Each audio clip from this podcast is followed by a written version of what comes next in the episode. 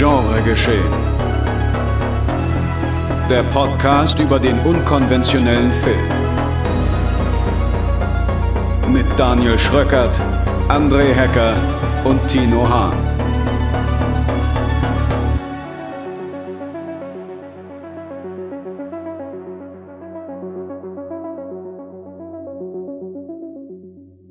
Moin Moin und Hallo zur 89. Episode von Genre Geschehen, eurem Lieblingsfilmpodcast von Trüffelschweinen für Trüffelschweine. Wir sind zurück nach einer kleinen äh, Planungspause ähm, oder sagen wir mal Unplanungspause. Bei mir mein geschätzter Kollege Tino Hahn. Hallo. Daniel ist äh, heute entschuldigt oder lässt sich entschuldigen. Bei ihm gibt es auch Planungsschwierigkeiten, aber nicht filmischerseits, sondern famili famili familiärerseits. Ihr kennt das, ähm, aber er ist natürlich gerne entschuldigt. Wir machen nämlich heute ein äh, kleines Roundup, äh, eine ähm, außer, außer außerfilmische Folge. Heute äh, ein bisschen Special-Programm, denn wir möchten mit euch heute über das Fantasy Filmfest beziehungsweise die Fantasy Filmfest White Nights sprechen, ähm, so wie das Frühjahrsfestival in der Kurzform äh, seit Jahren heißt, in dem sie an zwei Wochenenden, äh, beziehungsweise einem Wochenende an zwei Tagen zehn Filme zeigen. Ähm, also die Mini-Ausgabe des Festivals quasi. Und die stehen jetzt wieder an, nämlich Anfang ähm, Februar beziehungsweise Ende Januar geht's schon los. Ähm, bevor wir dann in die Filme gleich auch einsteigen, einmal kurz zur zur Datenübersicht, nämlich ihr könnt euch vor allem, wenn ihr in Berlin und Frankfurt wohnt, wie Tino zum Beispiel, könnt ihr euch ich denn... Ich wohne in Berlin und Frankfurt, das ist richtig, ja. Äh, du pendelst hin und her? Ich pendel hin und her, weil sonst kann ich nur Sibo und Project Wolfunding nicht sehen, weil die ja sonst parallel laufen würden. ja, extra für die Whiteness wohnst du in beiden Städten. Äh, nee, nämlich in Berlin-Frankfurt geht's nämlich schon los, nämlich vom 28. auf den 29. Januar. Ähm, da läuft die, die White Nights in Berlin-Frankfurt und dann geht es der Rest weiter komplett komplett parallel am 4. und 5. Februar dann. Und da findet es dann in Hamburg, Köln, München, Nürnberg und Stuttgart ähm, statt. Die Daten findet ihr auch auf der Webseite fantasyfilmfest.com, wenn ihr ähm, euch das schon im Kalender blocken möchtet für euer Festivalwochenende.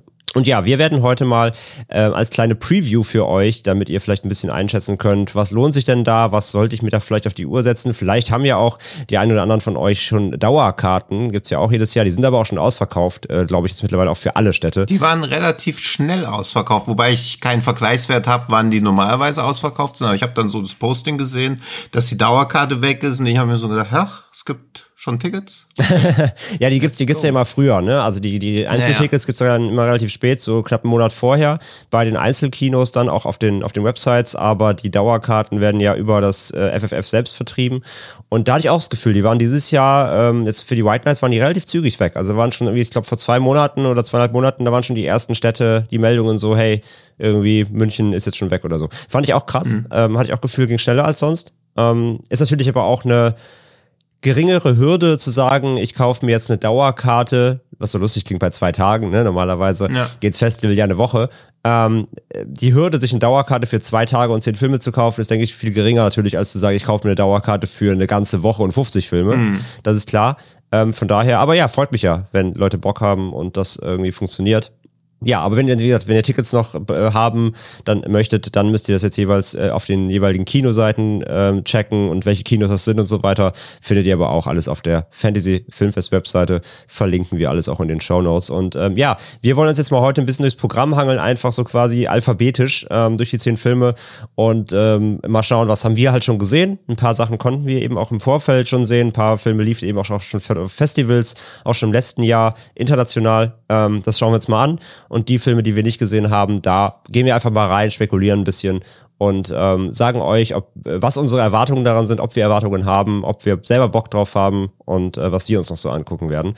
Und ja, ich glaube, damit ist erstmal alles organisatorische, infomäßige äh, abgefrühstückt. Und ich glaube, dann können wir auch einfach mal reinsteigen. Und der erste Film auf der Liste, wenn wir nach den äh, internationalen äh, Titeln ähm, gehen, wäre dann Evil Eye Mhm. Nennt der Film sich. Ein Film aus Mexiko, ähm, aus dem Jahr 2022, äh, Regie äh, Isaac Esban. Ähm, soweit ich es gesehen habe, glaube ich, auch ein Regiedebüt. Ähm, hm, so habe ich es auch verstanden. Genau, also keine, äh, keine Referenzen, die wir hier benennen können. Und äh, ja, ich kann ja einmal in die Story reingehen, alle Storybeschreibungen hier heute aus dem FFF-Programm, aus dem offiziellen. Ähm, Nalas Schwester ist krank und reagiert auf keine Heilungsmethode. Während die Eltern weiter nach Hilfe suchen, geben sie die Töchter in die Obhut ihrer entfremdeten Großmutter Josefa. Die mürrische Frau ist Nala schon bei der Ankunft im, im abgelegenen Herrenhaus unheimlich und rasch scheinen sich die schlimmsten Ahnungen des Mädchens zu bewahrheiten. Schatten lauern in jeder Ecke, die Nacht bringt Albträume und grünes Gebräu brodelt auf dem Herd. Das kennen die meisten von ihrer Oma wahrscheinlich.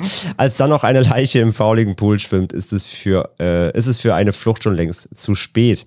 Ich musste bei der Beschreibung. Mir wäre ja eine ja. faulige Leiche im Pool lieber als eine Leiche im fauligen Pool, aber hey, vielleicht bin auch nur ich das. Mir wäre auch ein, äh, also best, ich sag mal, lieber eine faulige Leiche oder ein fauliger Pool äh, als als ähm, eine Leiche, eine Leiche auf dem Herd, so sag ich mal. ähm, ja, es klingt, es, klingt, es klingt auf jeden Fall sehr, sehr schleimig und ich musste bei der ähm, Beschreibung an diesen Film denken. Ich komme gerade nicht auf den Namen, der lief bei Netflix. Äh, ich weiß nicht, ob es exklusiv war. Das war auch so ein Haunted House Ding, wo ähm, äh, das war so eine Familie, die Häuser kauft und die restauriert und dann wieder verkauft. Hast du den gesehen? Und dann nee. spukt's halt in dem Haus und ganz, ganz viel so mit. Dann kommt auch so ein Geisterjäger, macht so Thermo, Nachdem sie das Haus restauriert beim, spukt Nee, beim Restaurieren. Ah, okay, also ne, okay. sie kaufen halt so, so Baracken so quasi, restaurieren die Häuser komplett über Monate und verkaufen sie dann wieder im guten Zustand. Hm. So, das, das ist nee, denen ihr Konzept. Und in dem Haus, was sie dann da restaurieren, spukt's halt. Und da ist nämlich auch ähm, eine Leiche im Pool, so der Aufhänger hm, für eine okay. Spukgeschichte. Und da musste ich voll dran denken, weil es sehr, sehr ähnlich klang. Äh, komm gerade nicht drauf, wie der hieß, vielleicht fällt es mir noch ein. Aber ja, Evil Eye, ähm, Gibt einen Trailer auch, ähm, ähm, auch die äh, findet ihr auf den auf der äh, Filmfest-Website, die Trailer zu den Filmen heute, wo es welche gibt. Nicht zu allen Filmen gibt's Trailer. Aber hier muss ich sagen, ähm, der wirkte sehr, sag ich mal, routiniert um jetzt nicht hm. direkt negativ einzusteigen. Aber das wirkte, das wirkt, ich, also keiner von uns hat ihn gesehen, obviously, ähm, bisher. Ähm, aber das wirkt wie eine sehr routinierte Geistergeschichte mit so ein bisschen, im Trailer sieht man auch schon, es ist so ein bisschen Creature-Feature. Es gibt so so Hexen, Hexen-Dämonenviech irgendwie. Also die Oma wird wahrscheinlich, also sieht man, liest man ja schon aus der Beschreibung raus, die Oma wird wahrscheinlich mhm. irgendwie so eine Hexe sein oder sowas. Ähm, aber es sieht ein bisschen so Creature-Feature-mäßig aus. Ist äh, auch so ein bisschen folkloristisch. Könnte halt auch so ein bisschen so mexikanische Folklore drin sein, vielleicht ein bisschen wie bei Huesera, den ich ja in meiner Topliste im letzten Jahr hatte. Ähm, mhm. So in die Richtung geht das so ein bisschen. Ähm, muss aber sagen, so rein jetzt von, vom, vom, von der Beschreibung, vom Trailer, haust mich jetzt nicht mega vom Hocker, weil es halt wirklich alles nach Versatzstücken aussieht, die man wirklich auch ähm, jetzt wirklich zu Genüge auch gesehen hat in den letzten Jahren. Auch die, die Old Ways, so ein bisschen so in die Richtung, habe ich das Gefühl gehabt, geht das. Ähm, aber es sieht auf jeden Fall ordentlich aus, sieht routiniert aus. Also angucken werde ich mir bestimmt, aber ist jetzt nicht auf meiner Top-Pick-Liste fürs diesjährige FFF. Wie sieht's bei dir aus? Ja, bei mir ähnlich. Also das ist so ein Film, wo ich glaube ich Bock habe, den im Kino zu sehen, mhm. aber wo ich danach auch so denke, oh, das ist so einer der Filme, wenn jetzt noch ein ähnlicher von diesen Filmen kommen würde, wäre ich schon ein bisschen genervt, weil das ist immer das, was ich schnell, so eine, so eine Genre-Müdigkeit bei so Festivals feststelle, was beim FFF White Night in zwei Tagen sich, glaube ich, nicht einstellt, aber wie vorhersehbar ja oft Genrefilme dann halt doch sind. Also immer so dieser am Anfang kurzer Mord oder kurze Kruse-Szene, um schon ein bisschen was zu bekommen, so ein Foreshadowing, dann wirst du dir 30 Minuten anschauen, wie die Protagonistinnen vorgestellt werden, bevor dann der eigentliche Film erst beginnt ja. und danach sieht Evil Eye halt auch stark aus. Ja, also er dauert 100 Minuten. Da hat man wahrscheinlich schon wirklich drin einberechnet, die, die Einführung, die, die bestimmt eine halbe Stunde einnimmt, denke ich auch. Also er hat halt aktuell, er lief halt bisher nur eben in Mexiko, im spanischen Raum. Er hat aktuell bei Boxed ähm, eine 3,0 immerhin. Ja. Ähm, und also, der Balken bei der Drei-Sterne-Bewertung ragt halt schon deutlich raus. Ja. Also es gibt niemanden, der ihn richtig kacke findet, niemanden, der ihn richtig super findet. Und ich glaube, das fasst ganz gut zusammen. und im Kino geht sowas ja völlig klar, weil das wieder einer dieser Filme ist, also man hat ja noch nie einen Haunted House Horrorfilm gesehen und dann gesagt, oh, das Drehbuch war ja mega, aber das Haunted House sah richtig scheiße aus. Sondern es ist ja meistens immer genau andersrum, dass man sagt, wow, was für ein geiles Production Design, gutes Creature Design, Soundeffekte super, aber wie vorhersehbar und öde das war. Ja Und ich glaube, da reiht sich das auch ein bisschen ein. Das geht mir im Kino trotzdem immer gut rein. Zu Hause würde ich wahrscheinlich dann so denken, nein, warum habe ich das angefangen? Ja, denke ich halt auch. Und ähm, vermutlich auch ein Film, der mit Jumpscares und Co. nicht geizt, mit den üblichen Genre-Tropes. Ja. Und wenn dann halt, dann im Kino. Ich glaube, dann kann man sich da wenigstens ein bisschen erschrecken lassen, wenn der Soundaufbau mhm. nicht reinknallt. Ich glaube halt auch, ich glaube, zu Hause wird, wird das absaufen, das Ding. Aber ich glaube, auf dem, auf dem Fest, Filmfest mit Publikum kann sowas immer routiniert funktionieren, aber ich glaube ja, wie du gerade sagst, die drei ragt hoch. Ich glaube, so, ne, so mehr als ein solides, solides Mittelding braucht man da nicht erwarten. Ja. Aber wie gesagt, das kann ja dann auch auf dem Festival trotzdem unterhaltsam sein. Das will ja. man ja nicht hier vorher absprechen. Aber ja, jedenfalls Evil Eye, ähm, wisst ihr Bescheid, so ein bisschen Hexen, Haunted House, Oma-Horror mit, mit schimmligen Pools und äh, grünen Gebräuen auf dem Herd. Wenn ihr Bock drauf habt, dann haltet euch äh, den ähm, auf, der, auf der Liste. Mhm. Der nächste Film äh, nach dem äh, Alphabet, dem englischen Titel Alphabet, äh, ist ein Film, den ich auf der Uhr habe, weil er schön skurril aussieht und der heißt Good Boy. Ähm, ein norwegischer, ein norwegischer Film und ähm, hat mehrere Titel aber auch. Also im Original heißt der Mac, Deck und Frank, ähm, beziehungsweise im Englischen Me, You and Frank. Scheinbar hieß ja auch mal so, denn das äh, Plakat noch bei Box hat auch den Titel. Aber ich glaube, Good Boy ist jetzt scheinbar der neue internationale Titel. So wird er wahrscheinlich auch, mhm. auch in Deutschland heißen, weil irgendwie Good Boy mit, mit Hund-Assoziation dann, glaube ich, mehr drin ist irgendwie. Und Me, You and Frank klingt auch schon wieder wie so eine Jim Carrey-Komödie. Ja, und worum geht's? Auch hier einmal die Zusammenfassung. Christian ist jung, gut aussehend und reich. Es läuft auf Tinder, schreibt das FFF. Da bin ich mal gespannt, ob Tinder auch wirklich in der App, in der, im Film vorkommt. Das erste Date mit Super-Like Sigrid endet im Bett und mit einer grotesken Überraschung für die Psychologiestudentin. Der Schoßhund, von dem Christian so begeistert erzählt hat, ist gar kein Tier.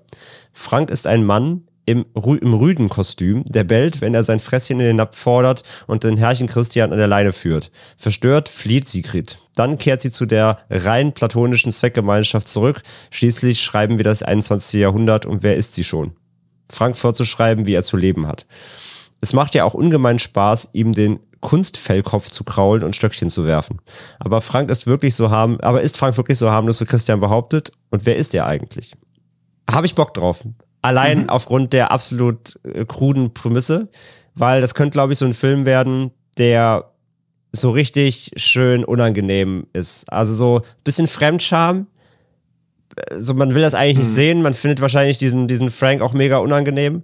Und ja. ja, wer weiß, ob der Film nicht noch irgendwie einen Twist bereithält und keine Ahnung, es ist ein Serienkiller, der sich seit 14 Jahren unter der Hundemaske versteckt vor der Öffentlichkeit. Ja. Ähm, ich bin echt gespannt und gerade dann skandinavische Filme, wenn die dann in, in, in solche abstrusen Gefilde, in so surreal ähm, neben der neben der Spur laufenden Filme reingeht, da habe ich bei den bei den ähm, da habe ich bei skandinavischen äh, Regisseuren oder Filmemacherinnen äh, oder Filmemachern immer einen, immer einen guten Vibe, weil die es schaffen irgendwie auch diese abseits der Norm ähm, Stories irgendwie auch so konsequent auszuerzählen.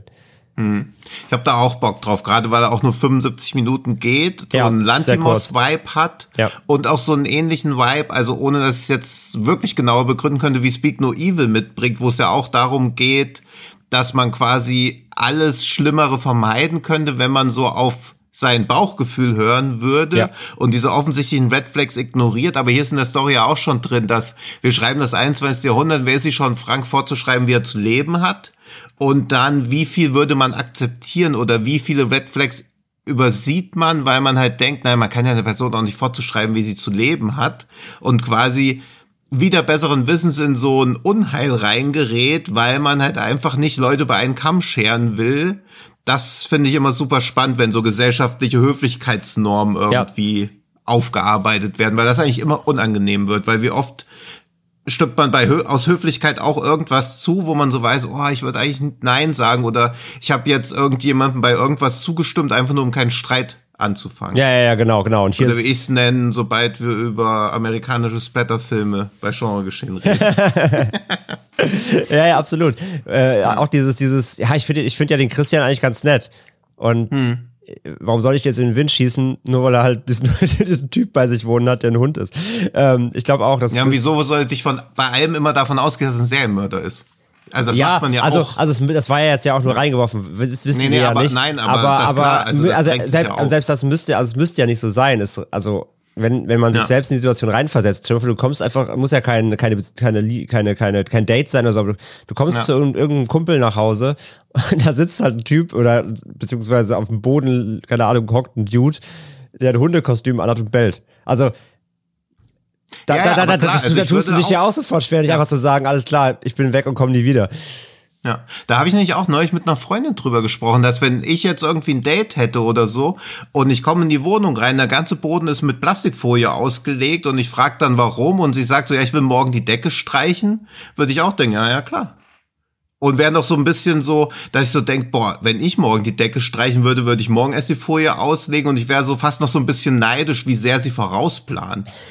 Und wenn sie dann die Kettensäge rausholt, würde ich auch denken, ach shit, ja gut, auch schön dumm von mir. Ja, dann denkst du ja erstmal so, ach so, ist Evil Dead? Ja. Ja. Ja. Nee, klar, also man, man, man will ja auch immer das Gute in Leuten sehen. Ja, ja. Und damit, mit sowas kann ich jedenfalls gut relaten. Also bei Speak No, Speak no Evil konnte ich gut relaten und Good Boy sieht halt auch so angenehm no-budget-mäßig aus, was es ja dann immer noch mal grimmiger und unangenehmer macht. Ja, die, diese Maske sieht auch echt weird aus, weil die halt, Ja. also die ist jetzt nicht so, ist jetzt keine, also ist schon eine richtige, so ein richtiger Hundekopf, ist jetzt nicht wie so eine Plastikmaske Mhm. oder so, ist schon ein richtiger, richtiger, echter Fellhundekopf, aber trotzdem sieht sie halt auch so mega uncanny aus. Also ich bin mal gespannt, wie das dann auch im Film wirkt. Es gibt leider auch Ja. keinen Trailer, es gibt halt nur ein paar Scene-Shots. Ähm, aber ja, wie gesagt, bin echt gespannt, allein aufgrund der Obskurität, da, äh, da habe ich Bock drauf. Es könnte kleine, Ja, und die Ratings auf. Letterbox also sind zu wenige, so dass das alles noch Family und Friends vom Regisseur sein könnten, aber liegt bisher bei 3,5, Ja. also ja, Ja. Bock auf jeden Fall. Ja, lief auf dem Beyond Fest letztes Jahr und kam da wohl, glaube ich, ziemlich gut Hm. weg, hatte ich auch gelesen, ja. Ja, also Good Boy, wenn ihr ein bisschen was Skurriles wollt äh, aus Skandinavien, dann setzt ihr euch auf jeden Also Fall ich die auf mache jetzt den Tickets kaufen Link im Hintergrund Tab jedenfalls auch. Ja, sehr gut. Für, für, für, Frank äh, für Frankfurt, ne? Ja, für Ja, Frankfurt. sehr gut. Für jede Stadt, man weiß nicht, ey, das ist so ein Chatset-Leben, ich kaufe für jede Stadt. Was weiß ich denn, wo ich am 5.2. sein werde? Vielleicht guckst du einfach die eine Hälfte da und fliegst dann schnell weiter, um die zweite woanders zu gucken. Ähm, ja, kommen wir weg von Hunden und äh, gehen, ja, wobei, äh, die, die Allegorie, die Überleitung kann ich sogar bringen. Wir kommen von, von Hunden zu Hunden, zumindest zu Hunderegisseuren. Uh. Ähm, nämlich der nächste Film auf der Alphabetsliste heißt Hit Big. Und auch den hat leider von uns keiner bisher gesehen. Ähm, aber wir haben ihn auch beide auf der Uhr, denn wir haben äh, jetzt quasi auch erst, hatte ich auch vorhin nicht auf dem Schirm, die Woche erst im Zuge der Vorbereitung ein bisschen gemerkt, dass wir, äh, dass wir den Regisseur schon äh, kennen und sogar auch schon hier im Podcast besprochen haben. Denn Sag mal, wie er heißt. ja, genau das Problem hatten, weiß ich nämlich noch, genau das Problem hatten wir nämlich auch damals. Äh, also JP oder JP mh, und dann wird es für mich richtig schwierig, ne? Ja, aber er hat halt zwei Ä im Nachnamen. Valkea Pä, wenn man es einfach deutsch ausspricht, wie es geschrieben wird. Ich Ähm, weiß nicht, wie viel, wie lang die Äs betont werden. oder auch wahrscheinlich, wahrscheinlich gar nicht. Die Äs Ja, sind stumm. Ja. Ja. Valkea. Doppel Ä, Doppel Ä auf Finnisch heißt immer, dass es stumm Doppelte bleibt. Verneinung quasi. Ja. Ja. Ja, und genau die, die Problematik hatten wir auch damals, als wir über Dogs Don't Wear Pants gesprochen haben, diesen, äh, dieses BDSM-Drama, äh, ihr erinnert euch da draußen, den wir auch gut besprochen haben, den wir alle ziemlich mochten. Ähm, und ja, ist halt ein, äh, also Regisseur ist Finne, ist eine finnisch-estländische Produktion, beziehungsweise Spanien auch noch mit drin. Aber eben auch doch eher wieder im, im skandinavischen Raum rein von der, rein vom Produktionsland ähm, Land zu sprechen, äh, hauptsächlich verordnet. Und äh, ja, in Hitbig geht's um Folgendes. Ähm, einst eine finnische Schönheitskönigin hängt die in die Jahre gekommene Mara, nee, Maria, Maria Lena nun an der Costa del Sol in ihrer Bar Bella ab. Kein Wunder, dass sie bei diesem Abstieg gern tief ins Glas guckt, am liebsten beim täglichen Saufgelage mit Alki-Kumpel Mikko und ihrem erwachsenen Sohn Willi. Ach ja, genau, äh, gespielt von Johannes Holopainen aus Heavy Trip, wenn ihr diese Metal-Komödie. Fand ich ganz witzig. Alles hätte so unbeschwert. Ich nicht, da ging es um Heavy Metal. Ja, die Musik hat dich Nee, ich fand die auch ganz, ganz cute. Da hat das mit diesem Heavy Metal ja mal reingepasst. Ja, absolut. Der war wirklich auch schön genretreu. Ähm, alles hätte so unbeschwert weitergehen können, wäre da nicht die albanische Mafia, die ihn immer mehr auf die Pelle rückt. Und Maya Lenas verhasster Ex, der plötzlich aus dem Knast freikommt. Der will sich nun das Bella unter den Nagel, was? Achso, der will sich nur das Bella unter den Nagel reißen, das wäre ein Name. der will sich nun das Bella, also die Kneipe unter den Nagel reißen und bald findet das versoffene Trio auch heraus, warum im Keller unter der Bar lagert ein heimlich zur Seite geschaffter Koffer Dineros von einem früheren Raub. Ja, äh, hier also mal ein eher so ein Heist-Gangster-Crime-Movie, aber wohl, ich habe mich ein bisschen quer gelesen, ähm, auch der Trailer äh, verspricht das, ja, so ein Abstiegsfilm. So, ne? Du hast hier gescheiterte Existenzen, so, die keine, keinen wirklichen Lebenssinn mehr haben. Es gab halt mal einen großen Coup. Ähm, und jetzt geht's halt drum, ja, wer sagt sich die Kohle ein, um damit sich ein schönes Leben machen zu können. Mhm. Und was ich bisher so rausgelesen habe, der Film soll wohl sehr gritty sein, sehr dreckig, so äh, Maske und Kostüme werden zahlreich gelobt in den bisher doch ziemlich, ziemlich po eher positiven Kritiken. Er soll sehr schleimig sein, ja, man liest überall, auch den Film musste ich mich duschen, also so ein Film, ne, der halt wohl so eine sehr triste, eklige, versoffene Atmo sehr bildgewaltig eben rüberbringt, so, ähm, hab da auch so ein bisschen wieder so, keine Ahnung, so von der von der Essenz so goldener Handschuh, ne? Also wo du die, die, die, mhm. Bild, die, Bild, die Bildsprache wirklich so spüren kannst, alles ist schmierig, eklig. Da soll er wohl sehr gut sein.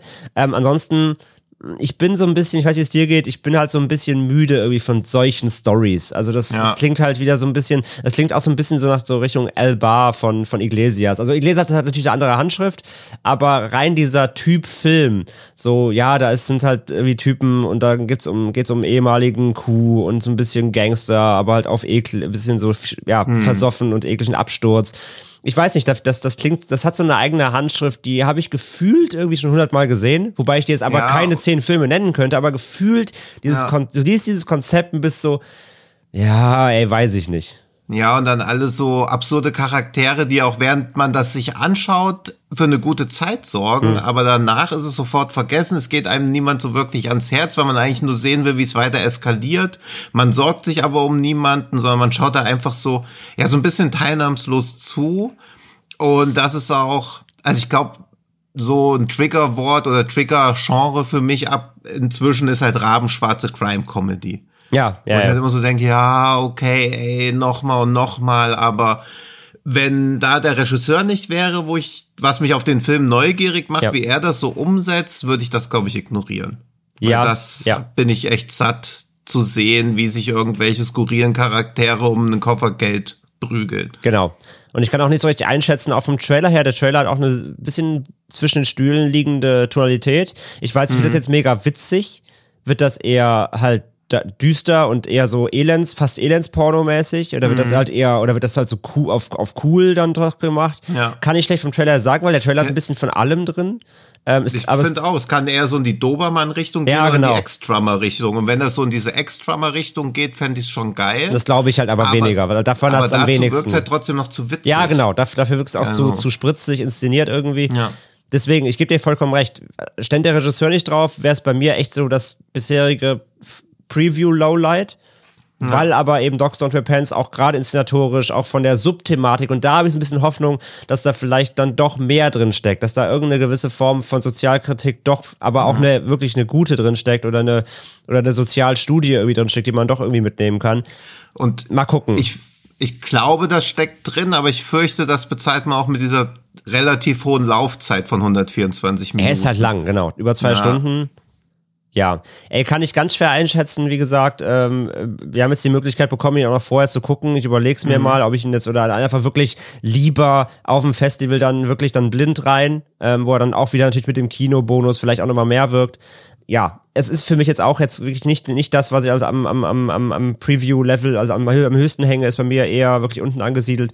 Aber ja. wie gesagt, sehen will ich ihn auf jeden Fall allein wegen, weil eben, äh, weil der Regisseur mit Dr. Stone Pants für mir so Vorschuss, Vorschusslorbeeren ja. gesammelt hat. Ja, aber das ist einer dieser Filme, wo ich eher das Programm mit auffüllen würde. Also wenn ich quasi drei gute Filme schon gesehen hätte ja. und der, also er läuft leider nicht am Sonntagabend, sondern am Samstagnachmittag, wo ich quasi den nicht als Experiment wagen möchte, weil wenn der mich schon abfuckt, will ich auch danach weniger gucken irgendwie. Ja. Weil ich so denke, okay, ich habe jetzt so eine Müse oder ich glaube nicht, dass der ein Flop wird, aber so einen Film, wo ich denke, ey, das war redundant, mir den anzugucken, schon hinter mir, jetzt darf nichts mehr schiefgehen und dann gucke ich halt nur noch die sicheren Empfehlungen, zu denen wir ja noch kommen werden. Ja, Spoiler. zu betreiben. ja, nee, Zum genau. Beispiel mit dem nächsten Film schon. Genau, also Hit Big, wie gesagt, ähm, müsst ihr euch mal auf die, ähm, äh, guckt euch den Trailer mal an. Also der Trailer auf ja. der Webseite, der, der gibt, glaube ich, ein gutes Bild schon mal ab. Ich glaube, rein audiovisuell ist das auch ordentlich und wie gesagt, dieses Schmierige mhm. kommt auch schon rüber. Aber ob das wirklich was für euch ist oder ob ihr euch das ähm, auf die Genreliste setzen müsst, äh, ja, müsst ihr abschätzen. Wie gesagt, wir sind, wir sind vorsichtig optimistisch. Genau. Der nächste Film ist sicherlich äh, dann auch ja mit das Highlight des Festivals, kann man glaube ich sagen. Ich glaube, da habe ich auch mhm. bisher ja. die meisten Stimmen gelesen, dass die Leute vor allem auf den freuen. Und das kann ich vollkommen nachvollziehen, obwohl ich ihn leider immer noch nicht gesehen habe. Ähm, aber ihr schwärmt ja, also du und auch ja. Daniel habt ja schon in höchsten Tönen schon ewig geschwärmt. Die Rede ist von Limbo, einem ja, Hongkong, China, äh, Crime, Serienkiller, Thriller von Soi Chiang. Und ähm, geht um Folgendes, als in den müllübersäten Gassen von Hongkong immer mehr Leichen mit abgetrennter Hand aufgefunden werden, dämmert es der Polizei schnell, dass sie es mit einem Serienkiller zu tun hat, der seine Opfer mit äh, in den untersten Schichten der Gesellschaft sucht. Die ungleichen Cops Will und Chum werden mit den Ermittlungen betraut, nicht ahnend, dass, sie, dass die Suche nach dem Täter sie selbst in die eigene Hölle führen wird. Ähm, ja, ich überlasse dir jetzt erstmal die Worte. Ich meine, wir ja. haben ja, glaube ich, schon mal so ein bisschen hier und da mal über den Film schon mal gesprochen. Ähm, noch nicht in aller Ausführlichkeit. Hm. Aber ja, sag doch den Leuten einfach mal, warum das, die den sehen müssen. Also die Handlung klingt natürlich schon sehr 0815, ja. beziehungsweise das hat man in anderen Serienkiller-Filmen auch schon ähnlich gesehen, auch mit diesen ungleichen Cops. Also storymäßig wird da nicht wirklich was komplett neu erfunden und der ganze Film ist auch absolut Style over Substance, aber dieser Style, Alter.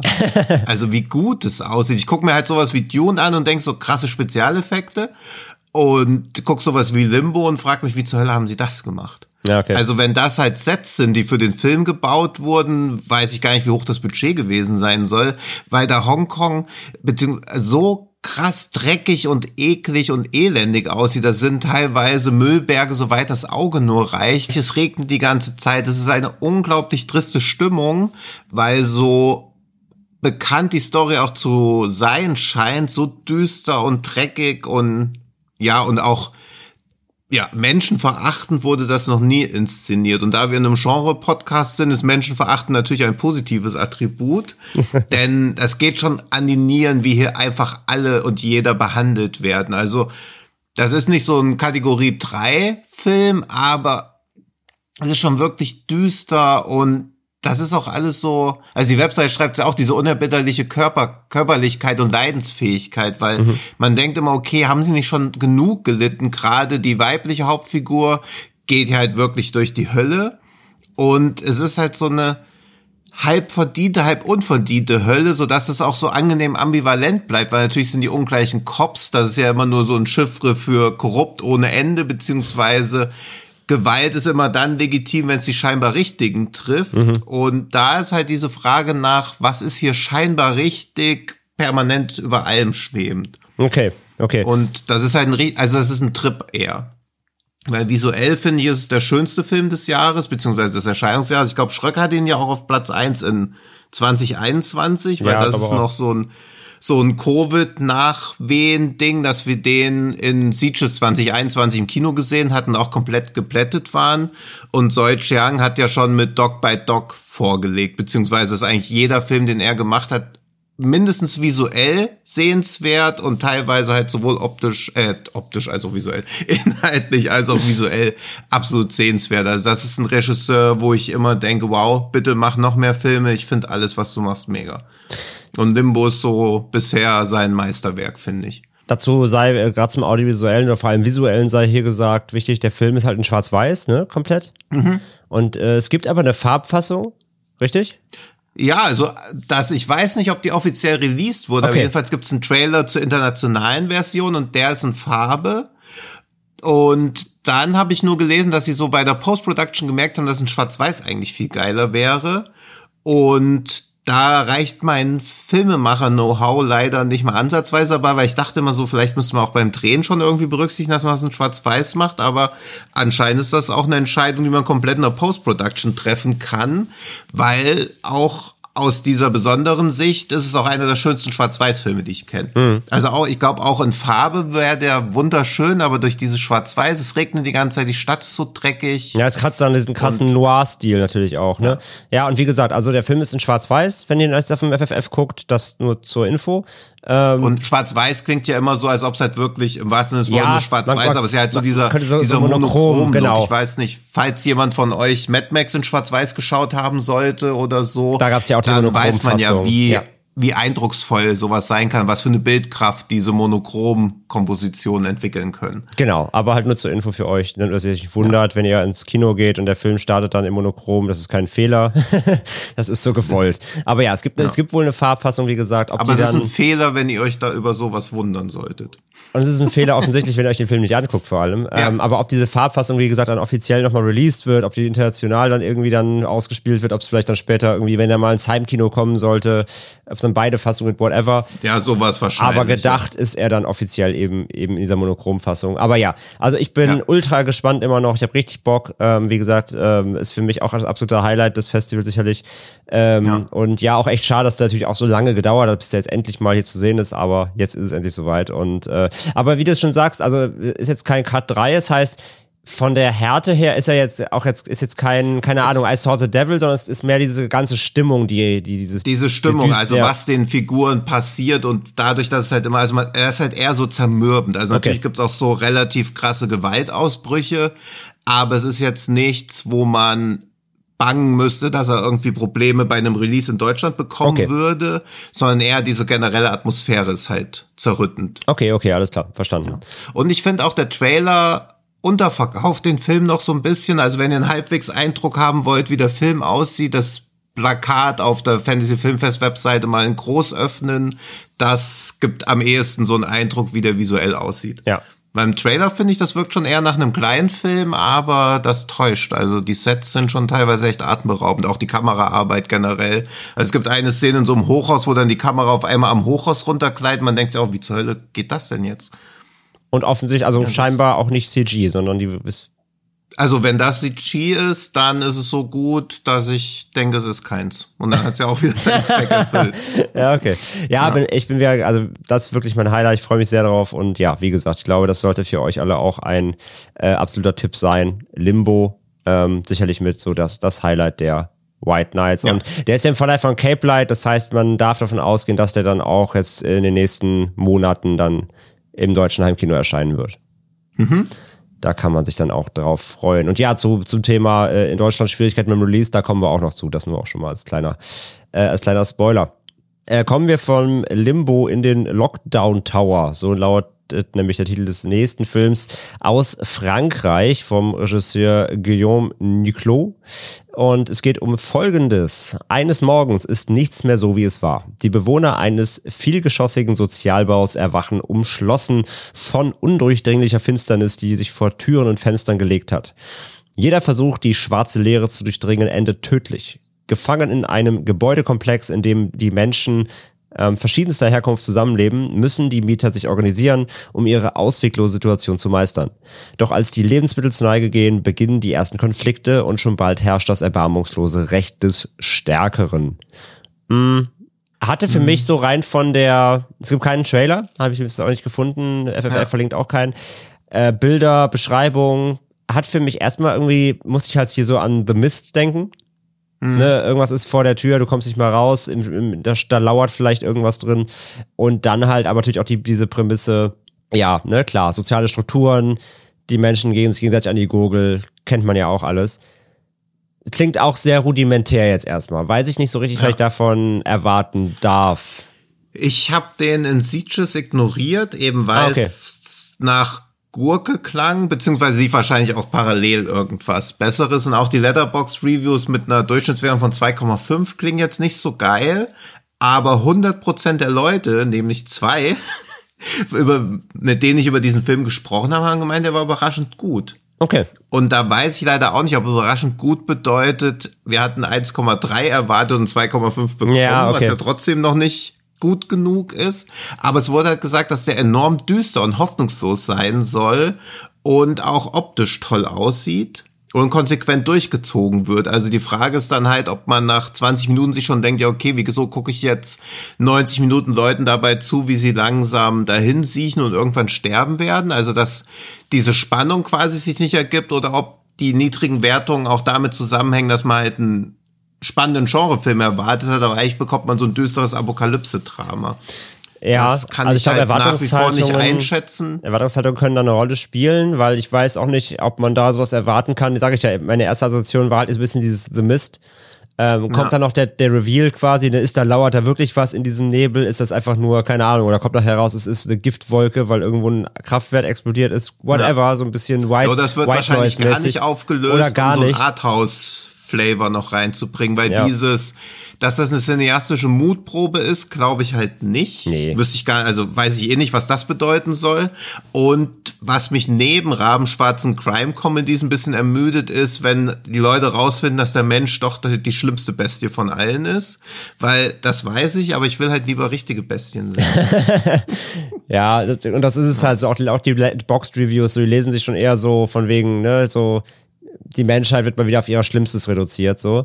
Ja. Und ähm, ja, wenn das eindringlich gemacht ist und wirklich auch irgendwie diese Ausweglosigkeit äh, wirklich rüberbringt, dann kann das schon funktionieren. Und ja, ich habe jetzt auch jetzt nicht gar keinen Bock drauf, aber es klingt halt wirklich so, das auch, auch sehr, es klingt sehr auserzählt. Und wieder dieses auch so ein bisschen halt, hat ja auch schon wieder so leichtes Pandemie-Setting, ne? Also auch schon wieder so, ein, Leute sind eingeschlossen, man darf nicht mehr rausgehen, so Isolation, Lockdown, das heißt ja Lockdown Tower. Äh, Fehlt mir nur, dass, dass, dass da der Covid-Lockdown Tower heißt. Ja, ja, es wird die, die Metaphern wird man schon er, wahrscheinlich. er hat deutlich halt den, er spürbar. hat halt wieder den Zeitgeist der, der aktuellen Jahre und ähm, ja, auf jeden Fall sicher ein Film, der eben nicht uplifting ist, der dich nicht aus der aktuellen Welt irgendwie rauszieht und dich dann eben äh, schön alles vergessen lässt, sondern der wird schon diese Vibes ähm, mitschwingen haben, was eben aktuell so diese, dieses sozial, sozial, sozialen Umgang mit eben dieser Isolation angeht. Von daher, sag ich mal, da vielleicht sogar fast eine Warnung für eben für Leute, die sich eher entführen lassen wollen. Ich glaube, das wird eher so ein Realitätsbrocken, der dich am Ende halt rauslässt mit, denk dran, so, so ist dein, so ist dein Nachbar auch, wenn es auf hart kommt. Ja. Glaube ich, wird recht bitter. Deswegen. Ja, und für Leute, die sich entführen lassen wollen, vielleicht zu der Zeit, wo der Film kommt, einfach allein im Wald rum. Bei Nacht, ja.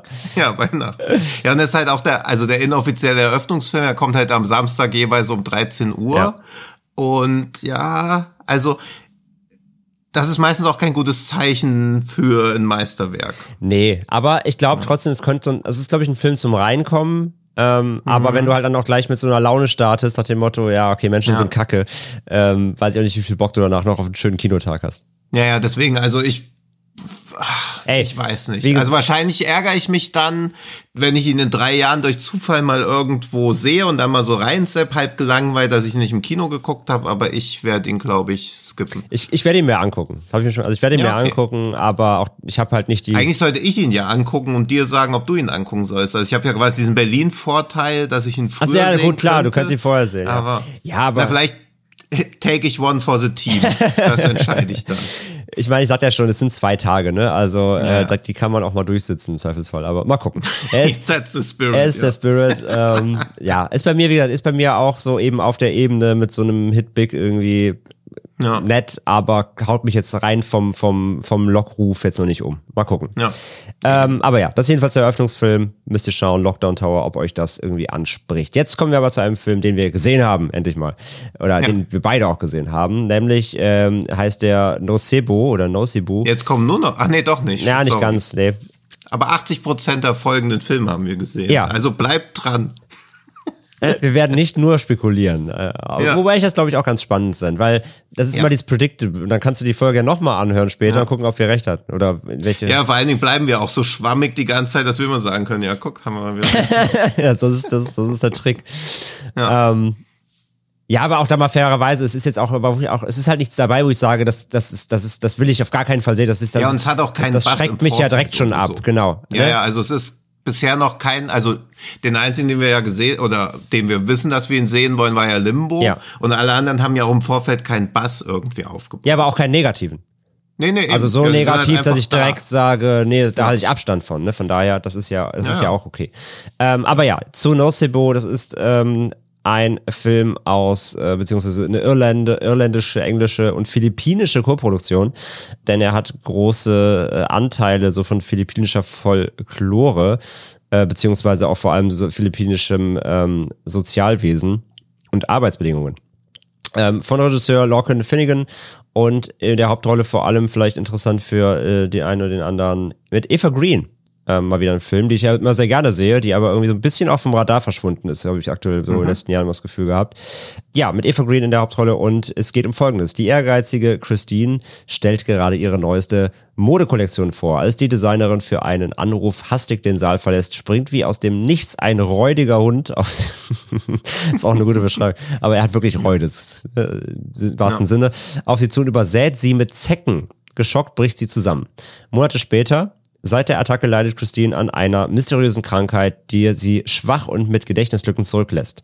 Als eines Tages Diana vor der Tür steht, kann sie sich nicht daran erinnern, sie als Haushaltshilfe eingestellt zu haben, nimmt die resolute Philippiner aber auf. Bald macht sich Diana bei der Familie unentbehrlich, vor allem wegen ihrer wundersamen Heilkunstrituale, nach denen Christine wie ausgewechselt ist. Doch je intensiver die beiden Frauen eine Symbiose eingehen, umso unheimlicher brodelt es unter der Oberfläche. Was hat Diana zu verbergen? Und der Film, beziehungsweise der Regisseur, ist auch ein Unbekannter, deswegen war ich auf den auch ziemlich gespannt. Ähm, ist nämlich vom, ähm, also Lachlan Finnegan hat vorher Vivarium gemacht, den ich mochte. Ich weiß, der war auch, wurde auch hm. gespalten aufgenommen. Zum Beispiel Daniel fand den zum Beispiel auch nicht so prall, weiß ich. Weiß nicht, wie du den fandest. Äh, ich respektiere, was er versucht hat, aber so ganz funktioniert hat's für mich nicht.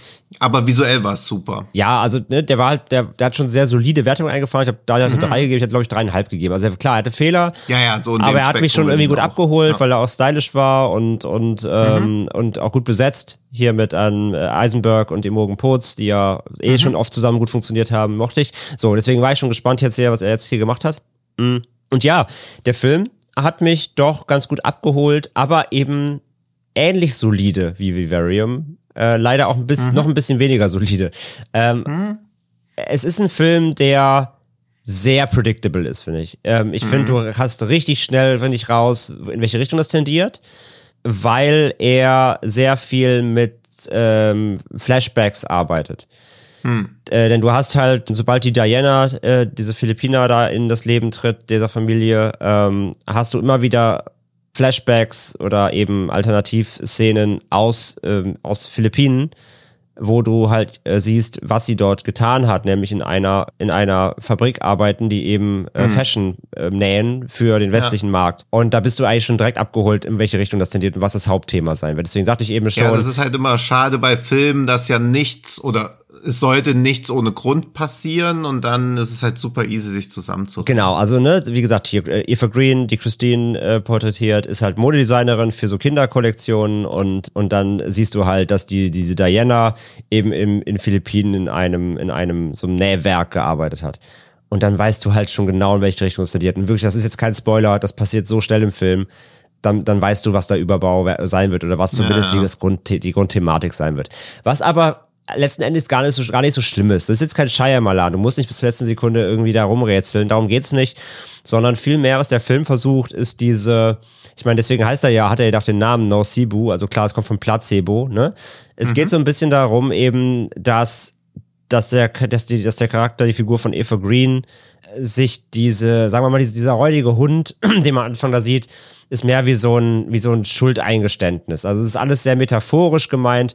Und klar, diese Krankheit, die sie sich in Anführungszeichen einbildet, das ist halt mehr ein Burnout als alles andere, so quasi. Und mhm. ne, weil sie halt völlig überarbeitet auch ist, sie hat halt, ähm, sie ist, ist eine gut betuchte Familie, also sie hat einen Mann, gespielt von Mark Strong, der auch schon eklig ist im Film wieder als Charakter, so, der, der so typischen weißen, alten US-Typ halt spielt, so, so ein Typ mit zu so viel Geld. Ähm, also sie sind gut betucht, haben ein großes Haus, haben eben eine kleine Tochter und sind halt so eine typische amerikanische, gut betuchte Familie so. Und dann kommt halt die, die Diana ins, ins Leben von denen und allein halt Mark Strong halt, ne, wie, wie, wie argwöhnisch er ist, einfach nur aufgrund schon ihrer Herkunft, ne, also sind rassistische Tendenzen halt drin und so weiter. Und diese ganzen kleinen Nuancen, die da drin sind, die fand ich halt spannend wie dieses Lebensgefüge dann entsteht, wenn sie in diese Familie tritt. Und mhm. dann hast du aber auch gleichzeitig diese, ja, fast so diese sehr surreale Ader, weil du halt so ein bisschen dann in Dianas, äh, nicht in Diana, in Christines Kopf gucken kannst, die halt dann dieses, ja, sie erinnert sich nicht daran, dass sie sie geheiert hat, ne, aber lässt sie trotzdem ins Haus, was ja auch schon völlig absurd ist, aber mm, du merkst halt, sie ist voll ja. verzweifelt, weil sie will halt, sie hat jetzt eine lange Auszeit eben nach diesem Vorfall da am Anfang und will halt jetzt wieder reinstarten, kriegt gerade einen neuen Auftrag ran über eine sehr angesehene Mode, also Kindermodefirma und sie kämpft dann mit dieser, dieser scheinbaren Krankheit, muss aber wieder voll performen im Arbeitsmarkt so quasi und das clasht mhm. halt komplett und ja, Diana schafft es halt sich bei ihr so ins Leben einzuzecken, dass, äh, dass sie scheinbar wieder auf einen, auf einen guten Weg kommt, aber immer wieder zurückfällig. Und Diana schafft es halt, diese Abhängigkeit dann herzustellen, ähm, damit Christine halt ihr vollkommen vertraut und so weiter. Und ja, diese ganze, diese ganze, wie es auch im, im Text steht, diese, ähm, in der Beschreibung, die Symbiose, diese, diese Abhängigkeiten, diese Zwischentöne, die damit einhergehen, wie die Tochter auf die plötzlich diese neue, neue Haushälterin reagiert, wie, wie eben Mark Strong diese Ablehnung hat, gleichzeitig er will ihrer, seiner Frau Frau helfen, aber ist auch überfordert mit ihr, die gefühlt jeden Tag irgendwie einen Anfall bekommt, einen Schwächeanfall oder irgendwas. Da stecken sehr viele kleine Nuancen drin, die mochte ich alle. Diese ganzen mhm. Verknüpfungen, Verzahnungen, Geflogenheiten, die da reinkommen. Da waren schöne Sachen drin, auch ein paar schöne, ich fand die Effekte teils sehr geil, weil die sehr eklig waren. Wenn sie diese Zeckenanfälle kriegt da und sowas, da waren schöne kleine eklige Effekte drin, ein bisschen schleimig so, wusste ich auch so ein bisschen mitkribbelt. Dann hast du diesen leichten Folklore-Ansatz, wie gesagt, drin, mit diesen Ritualen, diesen Heilungsritualen wo du halt auch dann als, als Zuschauer da so überlegst, so, ja, ist das jetzt real oder ist das halt nur Hokuspokus?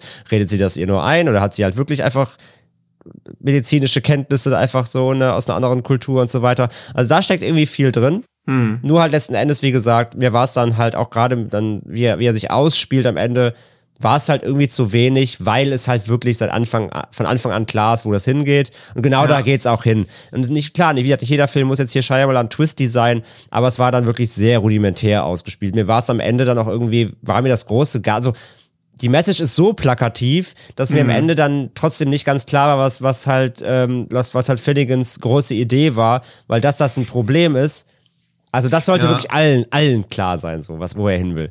Und das war dann so, ja, ja okay. Das ist auch wieder, respektabel, optisch toll, aber auch wieder dieses Genre-Problem, dass so eine Kurzfilm-Story dann auch wieder auf Langfilmformat ausgewälzt wird. Also ich glaube, sowas in 45 bis 60 Minuten, dann würde es natürlich gar nicht existieren, weil wo soll sowas gezeigt werden? Das ist natürlich wieder so ein anderes Problem, aber ich finde für so eine Langfilmlänge ist mir das auch immer ein bisschen zu dünn. Gerade weil man weiß, wo sich's hin entwickelt und der Film macht ja nicht mal ein Hehl draus, ja. dass es sich in die Richtung entwickelt, aber dadurch wird's ja schon ja fast eher zu so einem Revenge-Movie und dann sind diese ganzen Horror-Elemente halt auch nicht wirklich zielführend, weil wenn man dann irgendjemandem Rache üben will, geht das wesentlich effektiver. Und das ist so ein bisschen die Problematik, dass man die ganze Zeit so denkt, oh, warum baut sich das so langsam auf? Warum wird das so unheilvoll? Weil jemand mit Gedächtnislücken auf so eine Art und Weise quälen, wo man so denkt, ja, okay, ich habe es ja morgen eh wieder vergessen. Also irgendwie verfängt das dann alles nicht so sehr. Ja, das, das stimmt. Wobei ich aber trotzdem halt äh, den, den, den Figur von die Figur von Diana, die mochte ich schon sehr, weil mhm, sie weil ja. sie das trotzdem schön perfide macht, war auch gut gespielt ja. von von Chai von von Assier oder von Nat, ja von Assier denke ich mal. Ich weiß nicht, wie man mhm. ihren Nachnamen ausspricht, äh, sorry, aber äh, hat sie super gespielt. Also sie war schön ja. schön schön böse, aber so subtil böse, das mochte ich gerne.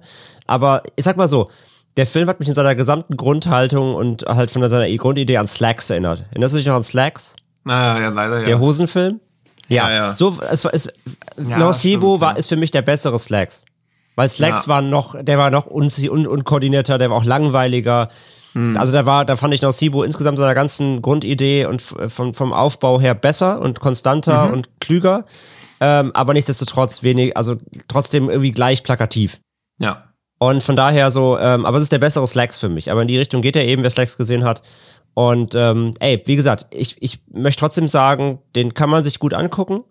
Ist aber mhm. kein Must-See. Also ja, vor allem auch im Kino, weil der sieht okay, also ist, ist solide auch geschossen und so weiter. Der ist aber jetzt auch optisch jetzt kein Highlight. Also das ist ein Film, den kann man sich auch gut und gerne mal zu Hause angucken, mit Sicherheit. Wenn er, wenn er, mhm. wenn er gerade in eurer Timeline im Kino eh passt, nehmt ihn ruhig mit. Ist keine Zeitverschwendung. ist meiner Meinung nach. Ist keine Zeitverschwendung, ganz, ganz klar. Ähm, ja. Aber es ist kein Must-See für mich. Ja, also er profitiert, glaube ich, aus so rein logistischer Sicht ein bisschen davon, dass er das Bindeglied zwischen Limbo und Satan Slaves 2 ist, weil er genau zwischen beiden ja, läuft. Okay. Und wenn ihr beide schaut, wo ich euch zu raten würde, könnt ihr, glaube ich, nur Sibo auch mitnehmen oder er esst halt was glaube ich, beides, wird beides eh nicht lange in Erinnerung bleiben. ja, das, das ja. kann man, das kann man so sagen. Ja, also ja, ist kein, ist sicherlich kein Rohrkrepierer.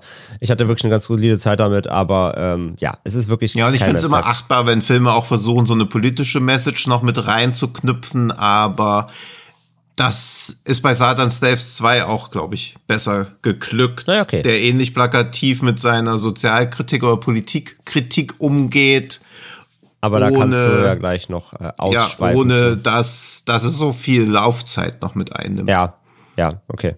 Ja. Ja, aber wie gesagt, könnt ihr, könnt ihr machen, müsst ihr nicht, aber wie gesagt, von ja. uns ein, ein solides Mittelfeld, würde ich sagen. Ein Film, den, hast du den gesehen, Prison? Nein.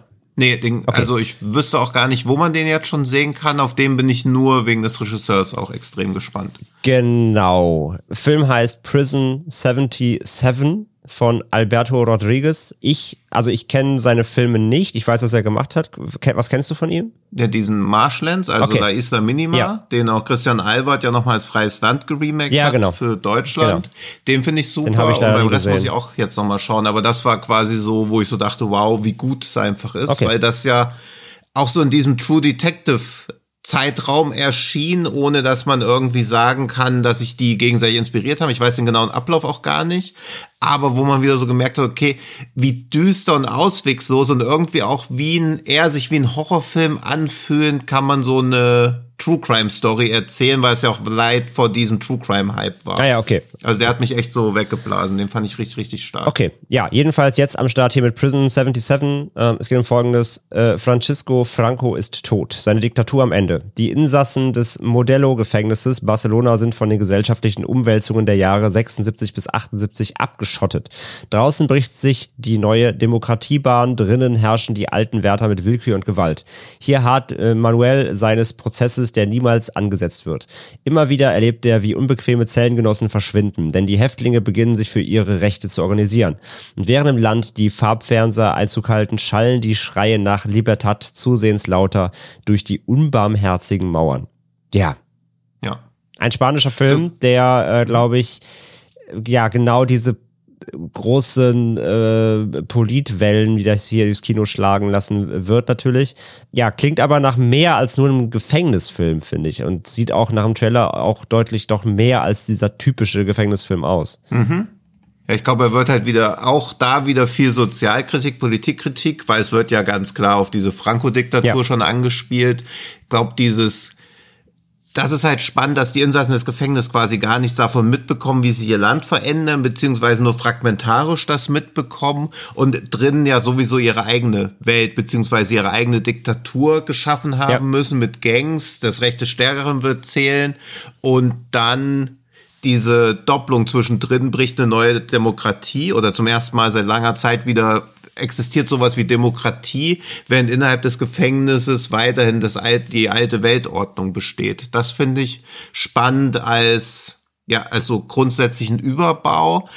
Und Marshland, dieser La Isla Minima mhm. von Alberto Rodriguez war halt auch super spannend und auch sehr gritty und auswegslos. Ja. Und ich finde so Knastfilme, wenn die, also Knast ist ja eh schon sehr düster, aber wenn das noch so ausweglos geschildert wird, weil du ja weißt, dass du da keine Freunde hast, sondern allenfalls Verbündete, die dich aber auch für die nächstbietende Gelegenheit wahrscheinlich über die Klinge springen lassen.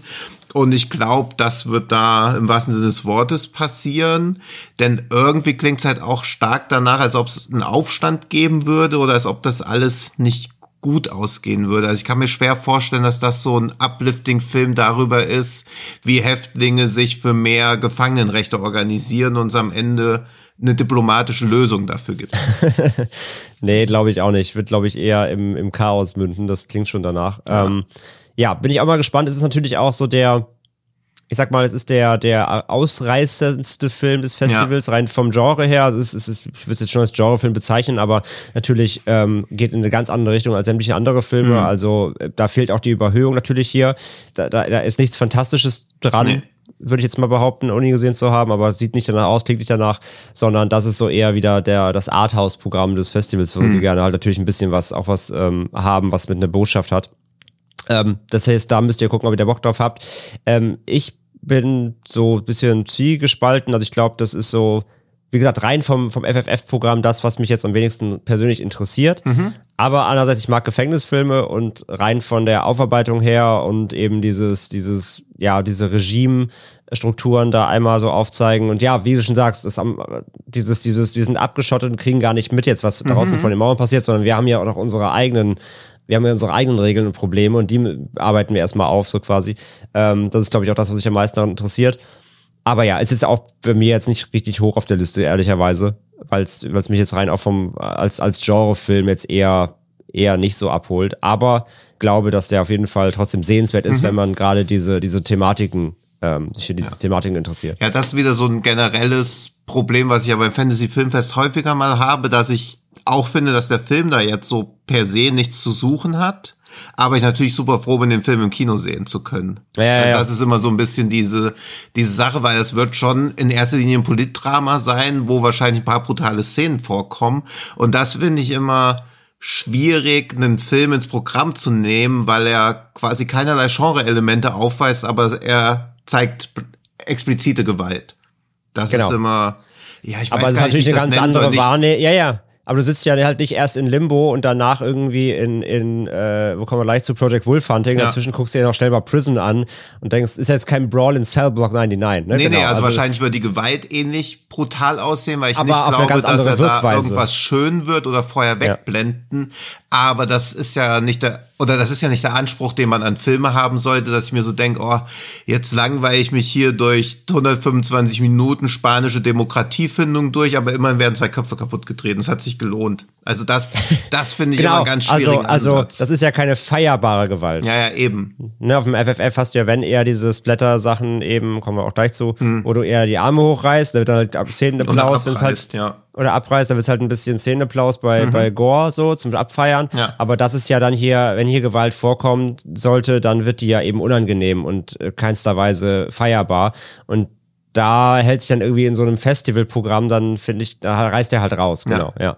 Aber wie du schon sagst, trotzdem ja dankbarerweise sieht man ihn. Mhm. Äh, nur, aber, aber aus dem Programm fällt er halt, was das angeht, so ein bisschen natürlich ja. raus, ja. Und da er quasi in jeder Kategorie für einen spanischen Filmpreis nominiert ist, wird er auch qualitativ, glaube ich, schon abliefern. Aber ja. trotzdem finde ich das immer diskutabel, so Filme so Filme, wie, wie despektierlich das klingt. Ja, aber, ja, aber im Kontext Ja, in dem Kontext finde ich es schwierig. Er, er, er, passt nicht so richtig ins Programm, ja. ja genau. Aber der nächste passt ja halbwegs.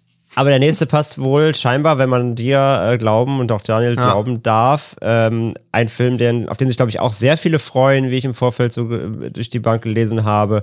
Project Wolf Hunting. Ein südkoreanischer Action-Splatter-Film äh, von Kim Hong-sun gedreht. Es geht um eine Geheimoperation, soll die übelsten Verbrecherinnen von Manila nach Südkorea ausliefern. Nachdem der erste Gefangenenaustausch auf einem Flughafen blutig schief lief, will man weitere Zivilistenopfer vermeiden und hat diesmal für den Transport ein riesiges Frachtschiff geschartert. Neben den 20 Sicherheitsspezialkräften sind auch ein Arzt und seine Assistentin an Bord. Aber die Cops haben die koreanische Mafia einmal mehr unterschätzt. In die, natürlich, natürlich. In, die, in die Mannschaft wurden jede Menge Waffen und Saboteure eingeschleust und nach wenigen Minuten entbrennt ein beispielloser Krieg und Kampf ums Überleben. Doch wer hätte gedacht, dass unter all den skrupellosen Mörderinnen und Killern eine noch weitaus tödlichere Gefahr unter Deck lauert? Ja. Project Bullfunding bricht in Sachen Gore und Bodycount sämtliche Rekorde. Tino, stimmt das? Nee. Natürlich nicht. Zack, die Bank. Ja, also das ist ja wieder eine Aussage, die halt Quatsch ist. Aber was er, glaube ich, als Rekord für sich verbuchen kann, dass er zumindest der von der reinen Blutmenge blutigste südkoreanische Film ist. Okay. Das würde ich ihm mal zugestehen. Und es gibt auch sehr viel Gore und der Bodycount ist auch relativ hoch, aber natürlich stellt zum Beispiel jeder schon Wu-Film einen höheren Rekord in Sachen Bodycount auf, weil das ja auch ein merkwürdiger Maßstab wieder ist, wie viele Menschen sterben, sondern es ist ja eher so die Frage, auf welche Art und Weise sie sterben. Und Ah, ja, ich finde, Project Wolfhunting ist halt auch wieder so eine ambivalente Sache. Der macht schon Spaß und es geht auch gut zur Sache, aber was steht hier auf dem Spiel? Da ist ein Frachtschiff mit Verbrechern, mit inkompetenten Polizisten und noch mit irgendwas anderem, was auch wie so Pseudo-Twist dann irgendwann mal äh, released wird. Mhm. Und man hat halt nie das Gefühl, dass es hier den Falschen trifft. Ja, also okay. Wichser und Idioten und irgendwas anderes schlachten sich gegenseitig ab. Und man denkt so, ja, okay, das geht jetzt erstmal hier für 122 Minuten, aber ich mag ja überhaupt niemanden. Ich weiß nicht mal, mit wem ich mitfiebern soll. Ich mag nicht mal, wie irgendjemand heißt. Und spätestens nachdem dann dieser Twist kommt, denkt man sich so, ja, okay, jetzt schaue ich ja einfach nur noch teilnahmslos zu. Ja, okay. Also, also das, im Kino ist das ganz geil. Zu Hause wäre es, glaube ich, recht ermüdend, weil das auch so ein Punkt ist, über den ich neulich mit einem Freund schon nachgedacht habe dass es viele harte Filme im südkoreanischen Film gibt, aber halt wenig, die wirklich so komplett alle Tabus brechen wollen. Mhm. Das fehlt halt irgendwie so. Also ab einem bestimmten Härtelevel geht's einfach nicht mehr weiter. Und das ist bei Project Wolfhunting auch ein bisschen der Fall, gerade weil man, also wenn jemand brutal umgebracht wird, von dem ich weiß, okay, er hat 25 Menschen brutal umgebracht, hält sich auch mal in der Empathie ein bisschen. Ja, ja, klar, verstehe ich voll. Das und heißt, weil der Film wird ja immer gerne, und das liest, also das finde ich, kann man auch aus, dem, aus der Prämisse rauslesen, der wird immer gerne so ein bisschen mit, mit Con Air rein vom, von der Grundidee. Ja, also, ist schon ein bisschen wie halt Con, Con Air auf dem Schiff. Schiff ja. Aber in Con Air hast du halt nur mal Nicolas Cage eben ja. als Familienvater, der zu un, ja, mehr oder weniger zu Unrecht wieder ein, in den Bau wandert und so weiter. Und das, wie ich es raushöre, diese Figur fehlt hier. Es fehlt dieser eine, eine, eine Figur mit weißer Weste, der du irgendwie, mit der du mitfiebern kannst. Ja. Ja, ist also eher so, als ob du dir so ein Schachbrett anguckst, wo alle Figuren Figuren alle Züge von der Dame machen dürfen und auch die weißen Figuren die weißen und die schwarzen die schwarzen angreifen dürfen. Und in der Mitte befindet sich noch eine riesengroße Dame, die auch alle angreift. Und immer wenn eine Figur geschlagen wird, platzt sie halt in einer Blutbombe auseinander und so ist das. Also es gibt niemanden, der wirklich hervorsticht.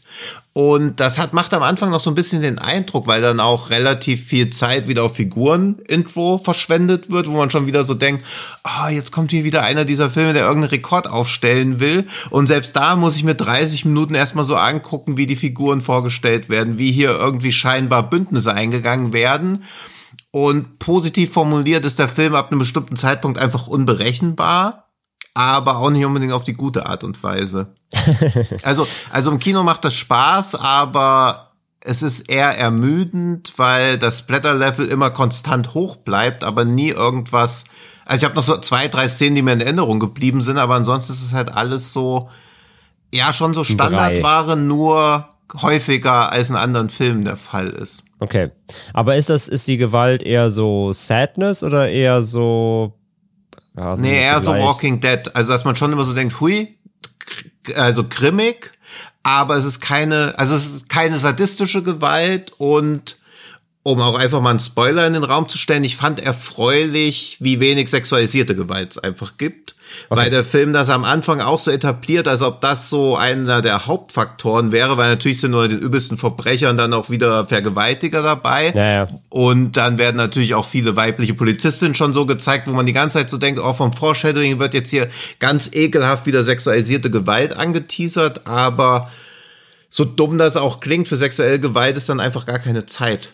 Also weil alle permanent aufpassen so. müssen, dass sie niemand von hinten erwischt. Und okay. das fand ich mal wohltuend, weil da hatte ich schon wieder Angst, dass sowas zu sehr passiert, weil es ja auch bei Sadness eigentlich, ja, tötet ja jeglichen Fun-Faktor ab, sich so ja. Szenen angucken zu müssen, ja, das meine ich ja, genau, das meine ich ja. Also Sadness ist ja an sich kein Fun-Splatter, weil er dafür zu Eben. grimmig nee, nee, ist. gar nicht. Und mit dieser Übergriffigkeit, gerade auf weibliche Figuren, ja. einfach auch zu widerlich ist. Und ja. das meine ich halt. Ist Project Wolf dann wirklich dann dieser Film, den ich eben meinte? Ist das der, wo alle die Haare hochreißen und jubeln, oder ist das schon einer, wo die Leute sagen so, boah, krass? Nee, ist schon eher, wo man die Arme hochreißt und jubelt. Ja, okay und ein paar krass Szenen dabei, aber dadurch, dass nie irgendwas wirklich wehtut, weil entweder trifft es die richtigen oder es ist nicht krass genug inszeniert, sondern es ist halt einfach viel inszeniert. Also es ist halt einfach inflationär viel Blut und Das heißt Gore. aber auch dadurch comichaft. Das ist schon übertrieben viel. So. Ja. Ja. Aber nicht so comichaft, dass man wirklich so denkt, das ist ja absurd. Also Es kommen keine 200 Liter Blut wieder aus irgendwelchen abgeschlagenen Okay. Köpfen raus. Aber bis auf die, ja, Gänsefüßchen Intro-Sequenz von bei dem Twist geht's nie über irgendein bestimmtes Level hinaus. Okay. Und ja.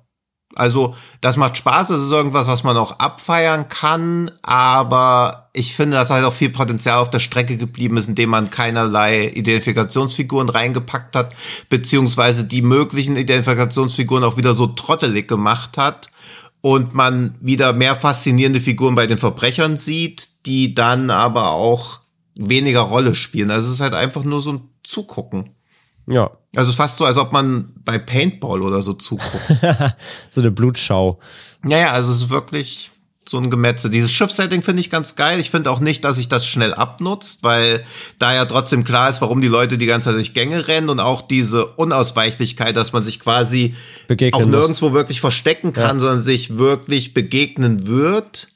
Das erzeugt schon eine gewisse Spannung und ja, ich weiß nicht, du, du kannst ja dir jetzt mal merken, dass jetzt vielleicht ein Spoiler kommt, aber es wird auch sehr deutlich auf eine Fortsetzung hingearbeitet. Achso, ja, gut, finde ich jetzt Also, schlimm. Ja. ja, ja, also Ja. auch das ist dann halt so, wo man so denkt, ah, okay. Also es lohnt sich, komplett sitzen zu bleiben. Okay. Aber äh, für gerade fürs Festival im Kino wahrscheinlich trotzdem Ja, ja, eine also Empfehlung. auch da schön, dass man den im Kino sehen kann. Wobei Das heißt- er noch einen regulären Release bekommt und zwar am, ja, relativ bald, weil den hat doch auch ich kein meine Anfang ich. Ja.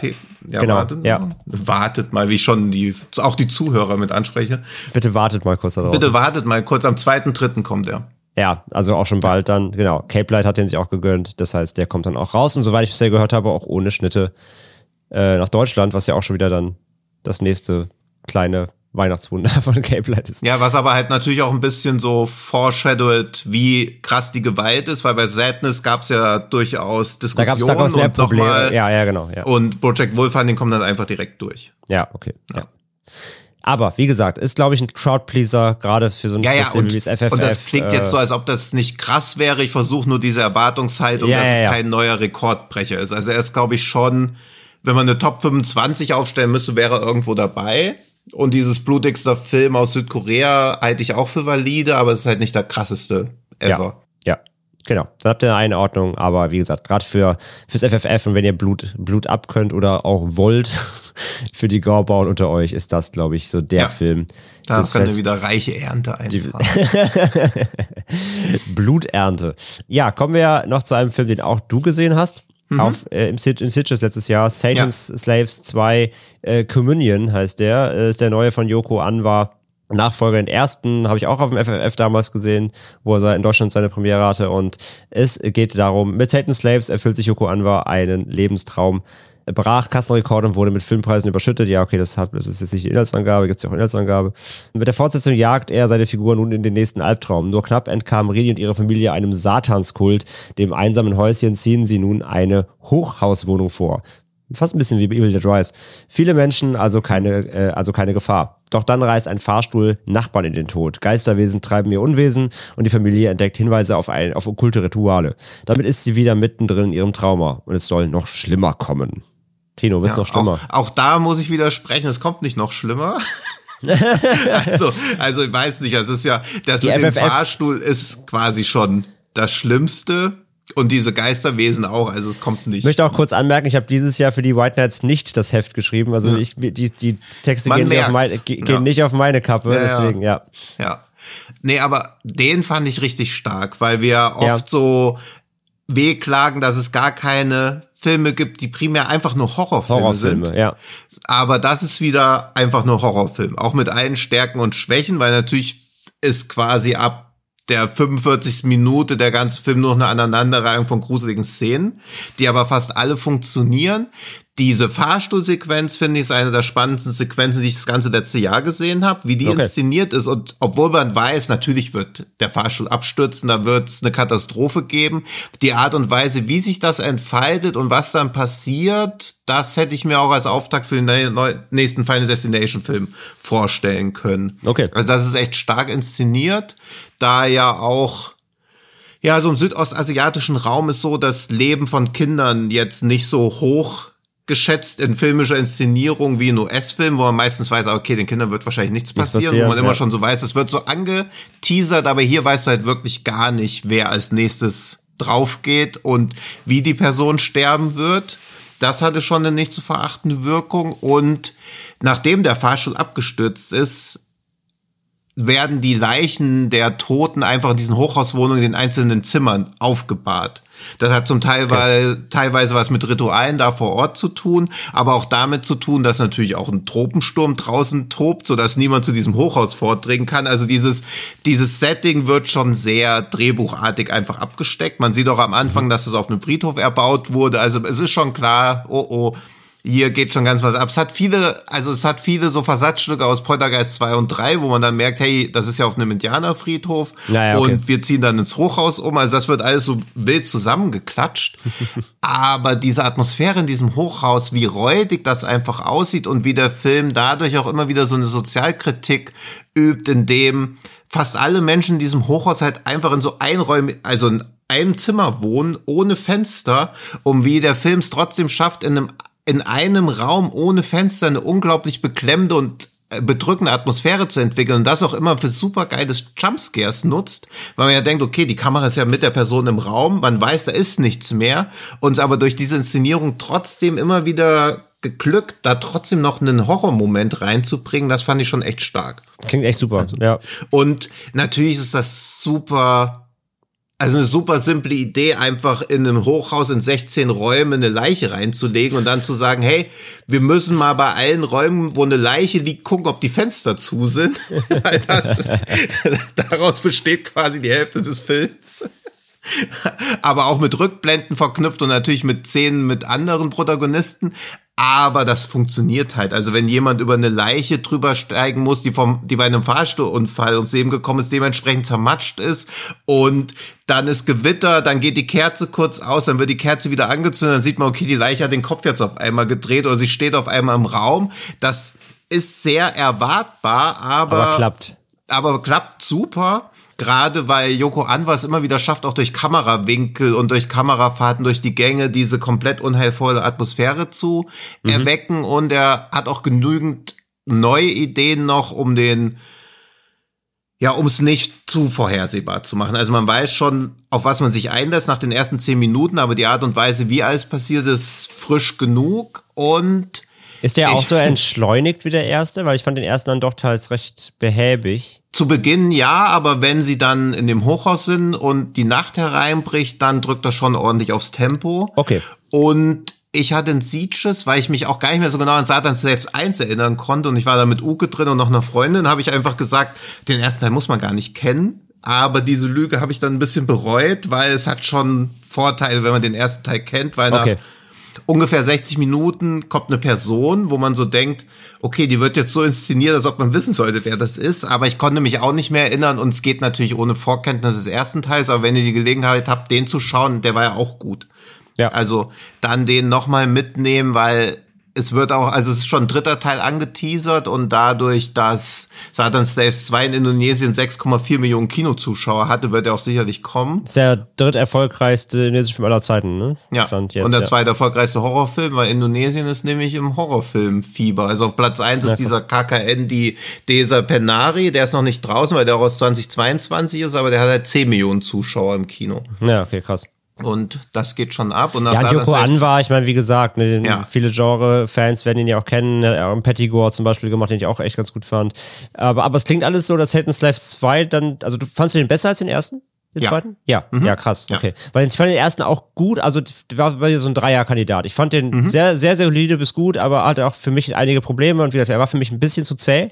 Aber das klingt jetzt vom zweiten her, klingt das, als ob er da echt eine Schippe draufgelegt hat. Ja, und ich mochte halt beim ersten ja auch schon, dass sie mal realistische Gründe haben, warum sie das Haus nicht verlassen, weil sie es sich einfach nicht leisten können. Also Ja. ganz oft denkt man, hey, warum geht ihr nicht aus diesem scheiß Haus einfach Ja, geht raus? nicht. Und da Die ist halt Umstände einfach ein finanzielles. Problem. Und im zweiten Teil auch. Und diese Armut in diesem Hochhaus und wie das quasi trotzdem, also es ist ein bisschen wie eine, wie eine düstere Gothic-Horror-Variante von Kung Fu Hustle eigentlich. Und Okay. dass, dass, dass es auch dann also nie wieder aus diesem Hochhaus rausgeht und diese Nacht dann einbricht und wie düster alles aussieht. Es wäre auch an normalen Sonnentagen würde man da auf keinen Fall leben wollen, aber wenn dann noch überall diese Geister in den Gängen auf einmal auftauchen, das ist schon, also ich fand den stark.